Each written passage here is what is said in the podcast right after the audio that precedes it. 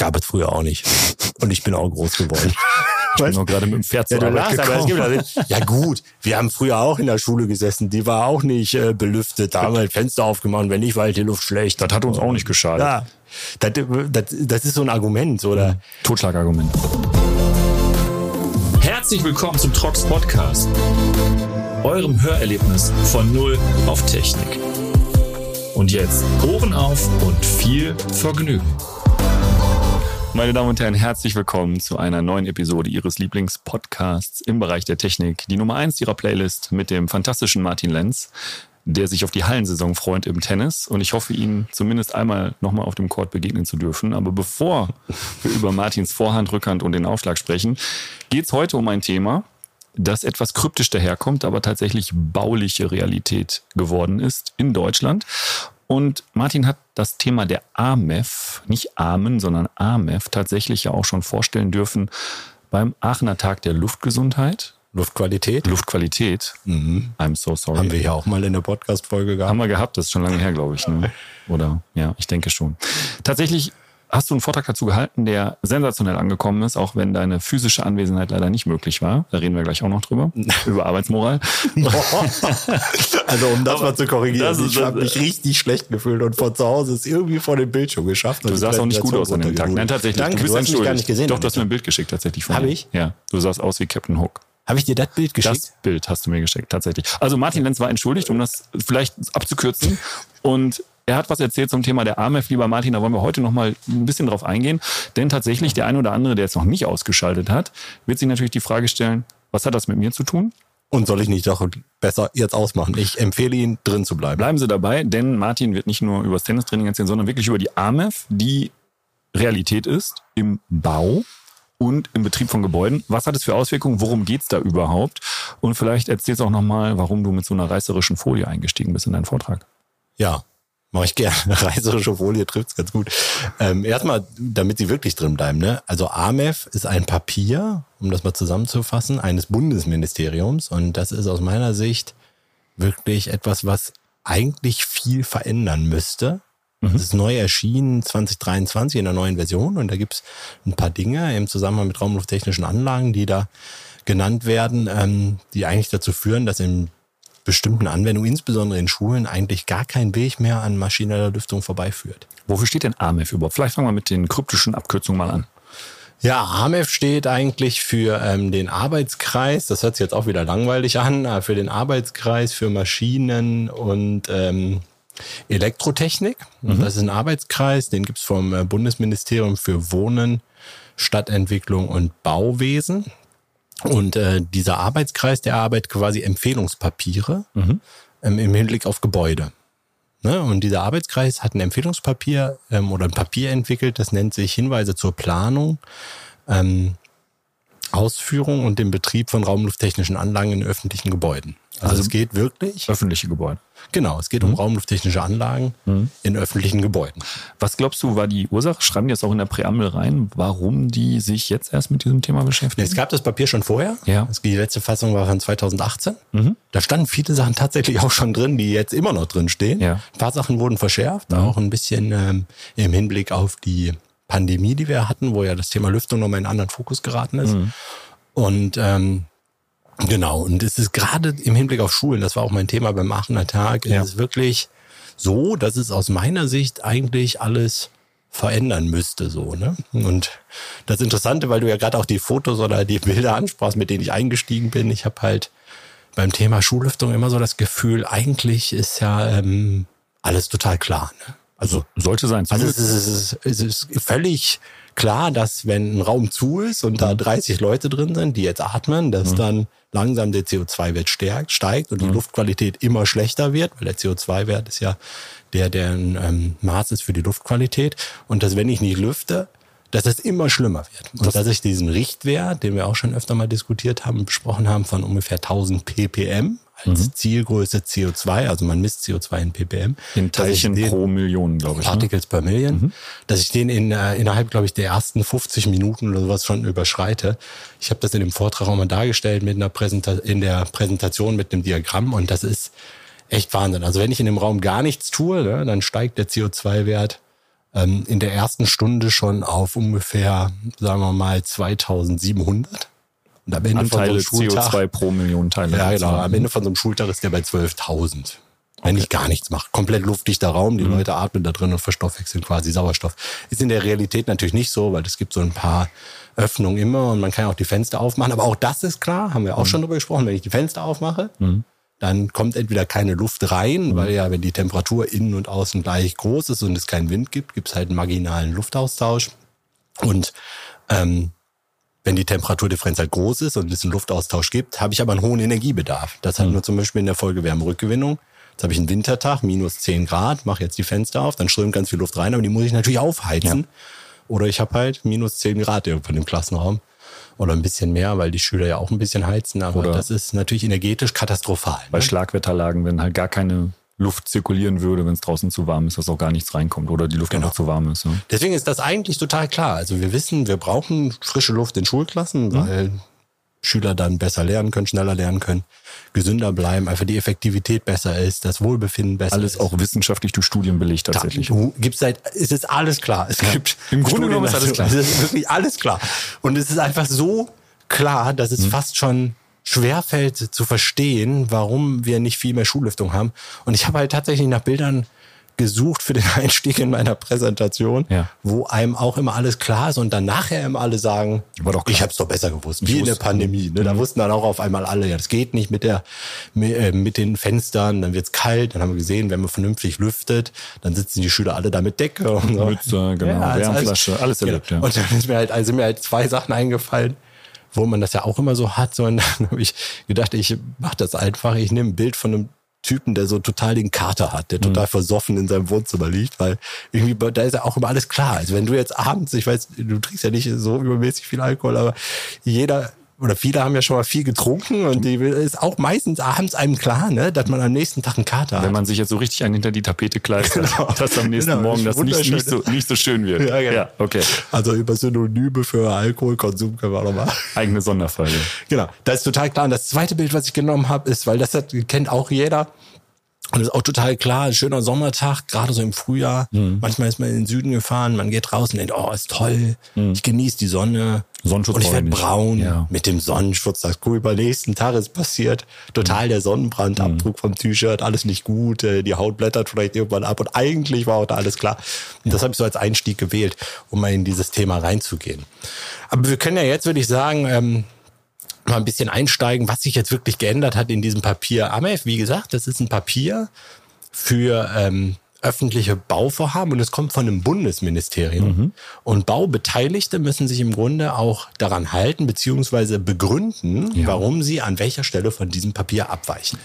Das bedeutet eine, eine, Erweiterung der Planungsgrundlage für öffentliche Gebäude, die in gewisser Form eine bindende Wirkung erzeugt. Genau, also das ist mal mindestens anerkannter Stand der Technik, mhm. aber eigentlich, da es von einem Bundesministerium kommt, hat es nochmal fast einen stärkeren Grad als mhm. jetzt vielleicht eine DIN-Norm oder eine, eine andere Richtlinie. Mhm. Landesebene sozusagen. Genau, und da gibt es seit 2023 jetzt ein neues Papier seit Sommer.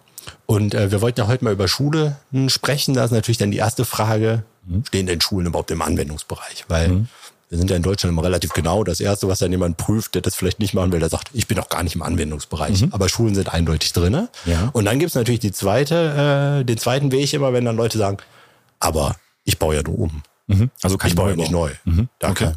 Stimmt auch nicht. Ne? Also der Anwendungsbereich ist auch hier so, dass es um Neu-, Um- und Erweiterungsbauten geht und auch um Sanierungs- und Instandhaltungsmaßnahmen. Das gesamte Spektrum dieses Gebäudes, egal in welcher genau. Form des Anfassens als solches, ist abgedeckt. Genau. Das okay. heißt, wir reden über öffentliche Gebäude, ja. wir reden über Schulen, ja. wir reden über Neubauten ja. und wir reden über Umbauten. Das okay. heißt, sobald irgendjemand da was macht, mhm ist es eigentlich indiskutabel, ob dieses Papier gilt oder nicht. Okay. Und dann ist natürlich die Frage, was steht jetzt drin? Und es gibt in dem Papier ganz, ganz viele Dinge, die allgemein für die Gebäude und raumlufttechnische Anlagen gelten. Ja.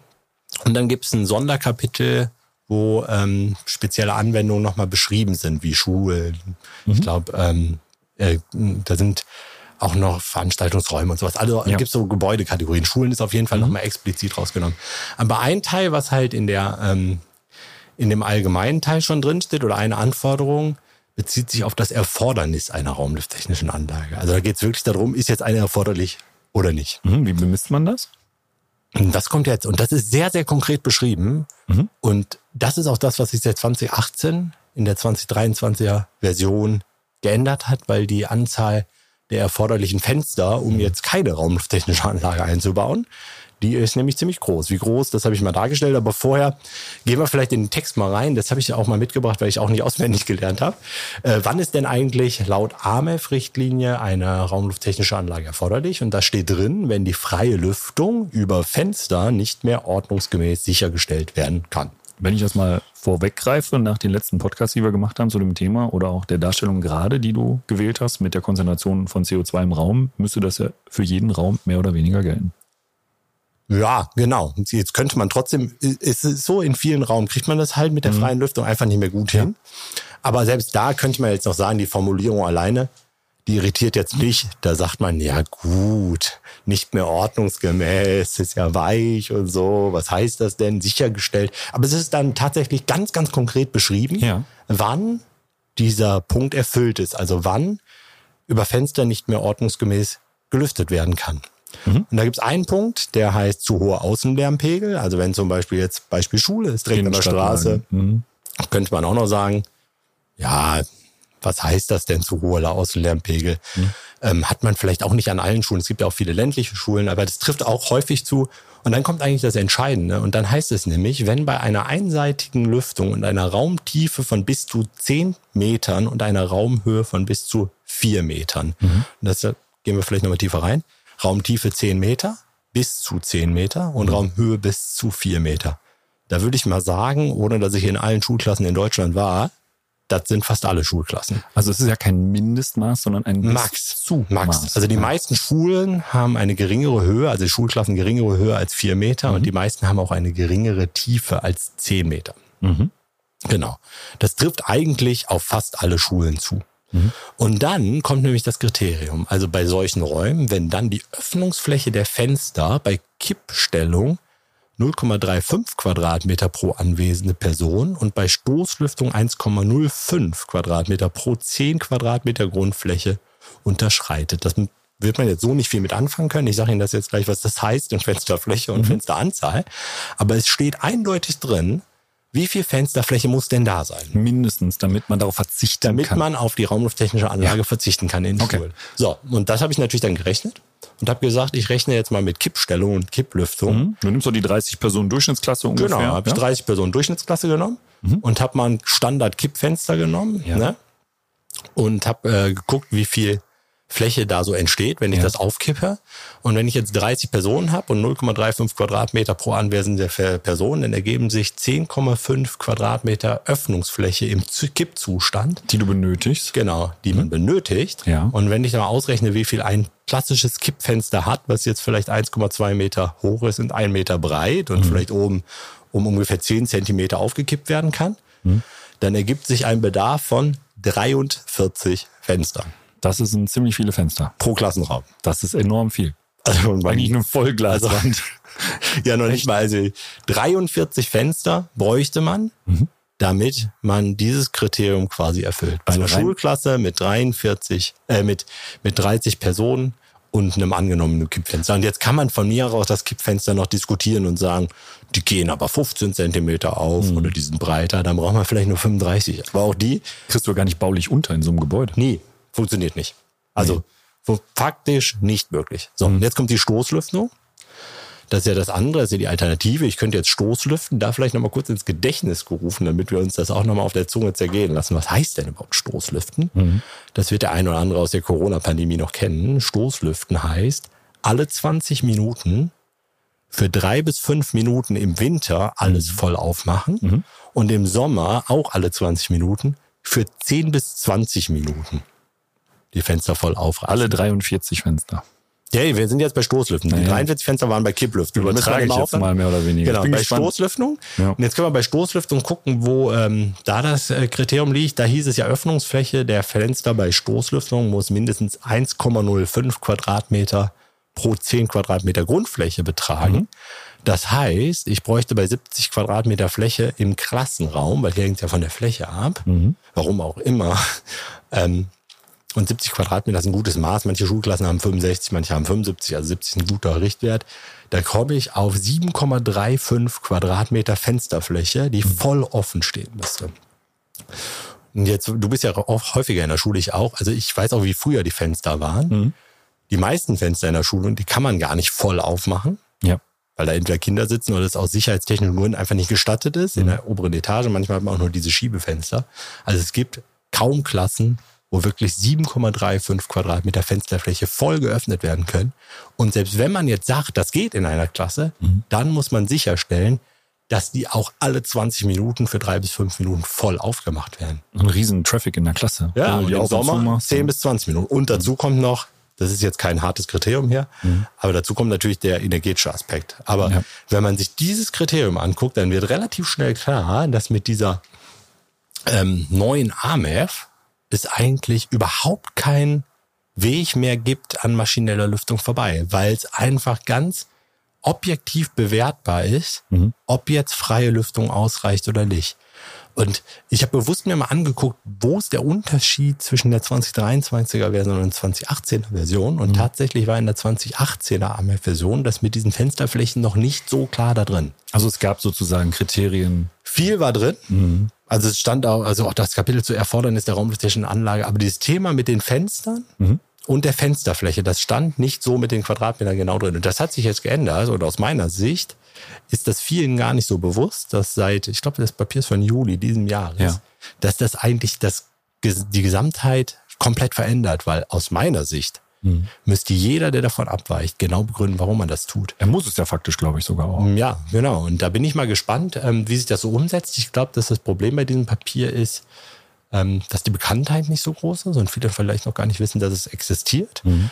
Ähm, aber es ist da, es ist von einem Bundesministerium, es macht total viel Sinn. Das mhm. Papier ist gut. Also ich habe nicht jedes Wort gelesen, aber es ist, es enthält auch die ganzen grundsätzlichen Anforderungen, die wir kennen in der Branche, die ganzen Normen sind genannt. Es ist auch auf die Schullüftungs-VDI-Richtlinie 6040 verwiesen worden. Es stehen ganz, ganz viele Sachen drin, die total wertvoll und richtig sind. Mhm.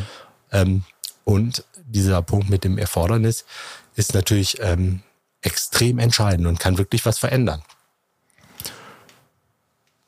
Jetzt ist natürlich die Frage, jetzt hört das der ein oder andere und plant vielleicht auch gerade. Was empfiehlt zu denjenigen, die sich dann mit dem Thema gerade beschäftigen?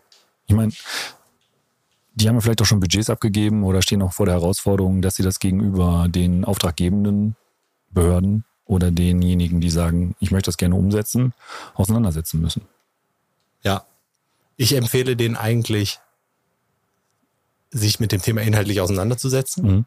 und auch es nicht nur als Pflicht zu sehen, sondern es als Chance zu sehen.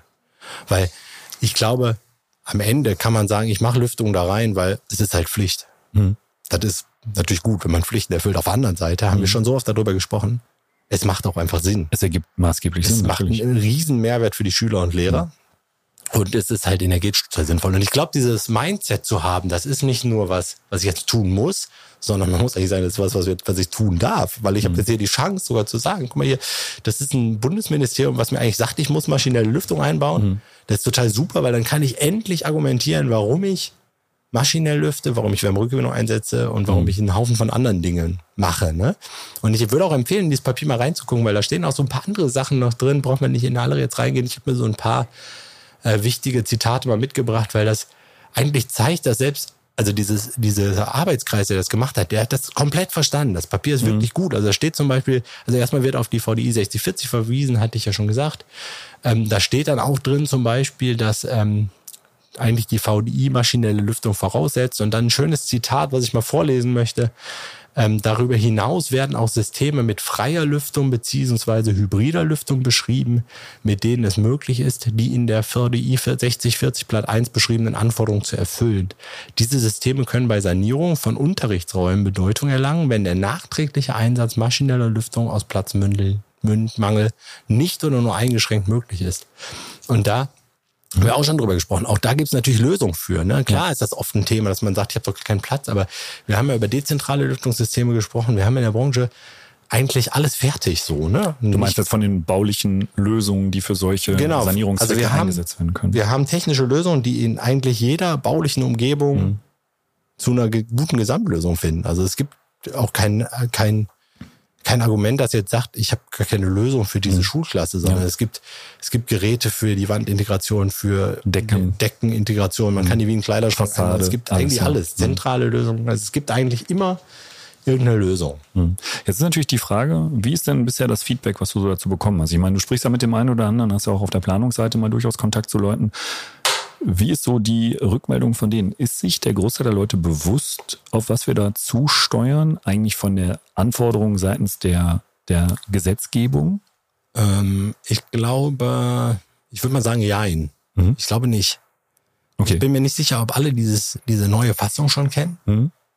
Deswegen äh, glaube ich auch, dass wir wichtig, dass wir in der Branche die einfach noch ein bisschen ähm, umwerben, sag ich mal, dass mhm. auch alle wissen, da passiert was, weil wir haben ja oft auch, ähm, auch in der Corona-Pandemie, und das merkt man auch so in den Verbänden oft, dann wird oft gesagt, ja, die Politik tut ja nichts. Ne? Den kennst du vielleicht auch den Spruch. Und das finde ich jetzt an der Stelle, muss ich tatsächlich jetzt die Politik auch mal ein bisschen in Schutz nehmen, weil mhm. das ist ja ein Bundesministerium, das veröffentlicht so ein Papier. Mhm und hat eigentlich schon was getan. So klar könnte man jetzt sagen, ja, man müsste nicht so viel mehr geredet, tun. ehrlicherweise. Man müsste das, ich weiß auch, dass Geld immer eine Rolle spielt und Finanzierung ist dann auch ein Riesenproblem, will ich auch nicht kleinreden. Aber es ist auf jeden Fall mal ein Statement mhm. von einer ähm, staatlichen Organisation, von einem Ministerium. Das ist ja nicht nichts, ne, sondern mhm. das ist ja ein ähm, Ministerium, was das schreibt. Und ist ja auch durchaus so ausgelegt, wenn ich das zusammenfasse, dass es einen Einfluss nimmt auf die Art und Weise, wie Gebäude errichtet werden. Insbesondere haben wir uns jetzt hier auf den Bildungssektor gerade fokussiert oder auf Schulen und Schulgebäude. Da geht es ja nicht nur um die Schülerinnen und Schüler, sondern geht es ja vor allen Dingen auch um die Lehrer ja. und Lehrerinnen, die ja auch in den Schulgebäuden ihren Arbeitsplatz wiederum ja, haben. auf jeden Fall. Das ist auch ein guter Punkt. Ich weiß, dass einige dieser Punkte, die jetzt in dieser in diesem AMEF-Papier sind, tatsächlich auch in der Arbeitsstättenrichtlinie drin sind. Ein Punkt, worauf ich hinaus wollte. Ja, ja genau. Ist so. Und ähm, da ist es ja auch so, dass die eigentlich gilt in Schulen. Ne? Mhm. Ich weiß, dass es da auch immer noch Leute gibt, die äh, dagegen diskutieren, aber am Ende ist der Klassenraum ein Arbeitsplatz genau. für den Lehrer. Exakt. Oder die Lehrerin. Es ist ja nicht nur das Lehrerzimmer, genau. sondern auch tatsächlich der Raum, wo der Unterricht stattfindet. Genau, genau. Also das ist auch ein Arbeitsplatz am Ende. Ne? Mhm. Deswegen äh, auch Arbeitsstättenrichtlinien stehen ganz, ganz viele richtige Dinge drin, mhm. die aber an vielen Stellen einfach noch nicht so richtig eingehalten sind, so ne, Ein, oder werden. Das kann ein Unwissen sein. Das ist oft ein Geldthema, ein finanzielles Thema. Mhm. Ich glaube halt, wir müssen zu einer Situation kommen, wo wir auch aus der Gesellschaft noch ein bisschen mehr Druck so haben. Ne? Also wenn jetzt zum Beispiel, an, angenommen die Schule, wo meine Kinder jetzt sind oder wo mhm. deine sind, würdest du wahrscheinlich auch machen, da würde ich jetzt mitbekommen, da findet ein Umbau statt. Ja.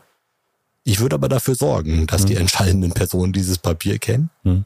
Und ich würde auch dafür sorgen, dass die erklären, warum sie davon abweichen. Und dann glaube ich, wenn wir das hinkriegen an vielen Stellen, dass einfach es ein besseres Mindset gibt, dafür wichtig Lüftung ist und dass Menschen auch wissen, dass es da was gibt vom mhm. Gesetzgeber, auf das man sich berufen kann, dass man auch zur Not mal hinlegen kann, sagen, guck mal hier, hier da steht es drin, ab, ja. da steht's mhm. drin, dass es nicht funktioniert ja. und dass wir eigentlich für unsere Schüler, äh, Schülerinnen, Lehrer und Lehrerinnen bessere Umgebung brauchen mhm. und das geht so. Ne? Was glaubst du denn, wenn du jetzt auf der Planungsseite wärst, was sind dann Abgesehen vom Thema des Geldes, weil im Grunde genommen muss ja eine Kommune eigentlich dankbar sein, wenn es eine Vorgabe bekommt, dass es ihr ermöglicht oder die es ihr ermöglicht, letztendlich auch anspruchsgerecht für die sich im Gebäude aufhaltenden Menschen bauen zu dürfen und zu müssen sogar mehr ja. oder weniger. Mal abgesehen von der finanziellen Seite, was glaubst du, wird noch an Gründen kommen äh, von Leuten, die sagen, das möchte ich gar nicht? Oder ich, ich begründe das jetzt. Also da gibt's einen Haufen. Mein Lieblingsgrund habe ich schon oft gehört. Also mhm. da kriege ich auch immer die Krise, ne? Wenn dann Leute sagen, ähm, das gab es früher auch nicht. Und ich bin auch groß geworden. Ich bin noch gerade mit dem Pferd ja, Arbeit lachst, aber es gibt, Ja gut, wir haben früher auch in der Schule gesessen, die war auch nicht äh, belüftet, da haben wir ein Fenster aufgemacht, wenn nicht, war halt die Luft schlecht. Das hat uns auch nicht geschadet. Ja, das, das, das ist so ein Argument, oder? Mhm. Totschlagargument. Ja, mhm. da kann ich auch sagen, ich weiß nicht.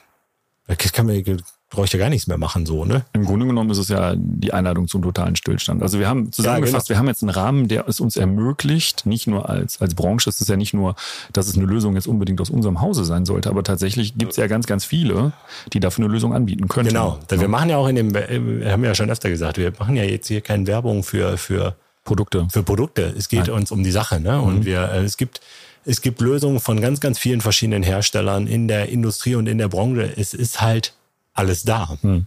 Und es ist alles klar. Wir müssen es halt nur tun. Definitiv. Also es gibt die Lösung einfach. Ja. Es ist ja nicht so, dass wir jetzt die Einzigen sind, die diese Lösung haben. Es gibt mhm. die Lösung auch nicht nur in Deutschland. Also Lüftungssysteme gibt es umfangreich. Wir müssen mhm. es halt nur nutzen. Und Was in anderen Ländern ja auch gar kein Thema ist. Ne? Wenn wir nach Skandinavien gucken, da wird da gar nicht drüber diskutiert. Das ist ja Überhaupt auch, wir nicht. haben gerade unseren Kollegen aus Dänemark getroffen, Peter Sonderskopf, da wird ja gar nicht in Dänemark drüber diskutiert, wie Ja, Schulen gebaut und belüftet werden. Und da gibt's ja auch, also du sprachst ja vorhin Studien an, ich habe die Zahlen jetzt nicht mehr so genau im Kopf, sonst ich, kann ich vielleicht auch immer noch mal mitbringen. Da gibt's auch Studien zu, da hat man mal geguckt, ähm, wie sind die Anforderungen an Lüftungssysteme in Schulen in Skandinavien. Ja. Ich glaube, da war Dänemark, Norwegen und Schweden wurden betrachtet. Okay. Und hat in in der Studie geguckt, wie ist die durchschnittliche Luftqualität, also die Lernqualität in den Ja. Klassenräumen. Und da hat man ganz klar gesehen, dass in den Ländern, wo mehr maschinelle Lüftung eingesetzt wird, die Qualität in den Klassenräumen einfach viel, viel besser ist. Das ist und, da haben wir selbsterfüllende noch, Prophezeiung. und da haben wir noch nicht über die Energie, über die Energieeffizienz und Primärenergiebedarf gesprochen. Hatten wir in einem anderen Podcast darüber mal gesprochen, was wir denn auch an Euro erwirtschaften können, was überbleibt tatsächlich über die Energieeinsparung durch Wärmerückgewinnungssysteme. Martin, wir sind schon fast am Ende von unserer kleinen Episode zum Thema der wunderbaren AMEF. Und ähm, da ist natürlich noch die Frage abschließend von vielen, wahrscheinlich, ja, ab wann gilt das denn? Gilt das, das, Papier ist, das Papier ist veröffentlicht. Mit Veröffentlichungsdatum ist es ja, gültig. ich wüsste nichts anderes. Okay. Das würde also bedeuten, vielleicht auch mal der, die Frage an alle Zuhörenden sozusagen, wenn Sie dem mal begegnen und sich die Frage stellen, muss ich das auch machen oder nicht? Oder vielleicht auch auf die Planungsseite treffen, die sagt, das ist gar nicht nötig. Wenn Sie da vielleicht die eine oder andere Frage haben, sprechen Sie uns gerne an. Wir schauen mal, was wir da an Kommentaren zu bekommen und vor allen Dingen auch an Informationen. Und Information ist ein wichtiges Thema, weil wir haben ja schon die eine oder andere Sonderfolge gemacht für die Leute, die äh, Sonderwünsche haben. Und damit wir auch an uns besser und mehr arbeiten können, nicht nur an meiner grausamen Rückhand und meinem Aufschlag, fragen wir Sie natürlich, was interessiert Sie? Welche Wünsche haben Sie noch an die Themen und vor allen Dingen, wie stehen Sie grundsätzlich zum Thema des Podcasts? Dafür haben wir Ihnen eine wunderbare Umfrage verlinkt von unserer Redaktion in den Show Notes. Da kann man teilnehmen, da kann man uns auch persönlich ähm, eine Note geben vielleicht oder so. Und bei mir weiß ich, wie sie ausfällt. Nicht gut, aber egal. Tatsächlich würden wir uns freuen über reichhaltige Beteiligung daran. Das würden wir nämlich gerne konstruktiv aufarbeiten und schauen, was wir Ihnen als nächstes Wunderbares präsentieren dürfen. Darüber hinaus auch mit hohem Qualitätsstandard hier, genauso wie zu der AMEF, die richtige Lösung anbieten auf Audio- und visuellem Wege, wenn Sie mögen. Jeder, der die AMEF jetzt sucht, ne, die findet man beim Googlen. Einfach AMEF eingeben, Arbeitskreis für Maschinen- und Elektrotechnik und dann Kommen wir, LT kommen wir verlinken Sie einfach in den Shownotes. Du hast schon so oft Verlinkungen angekündigt. Ist so. Umgesetzt hast du sie noch nie.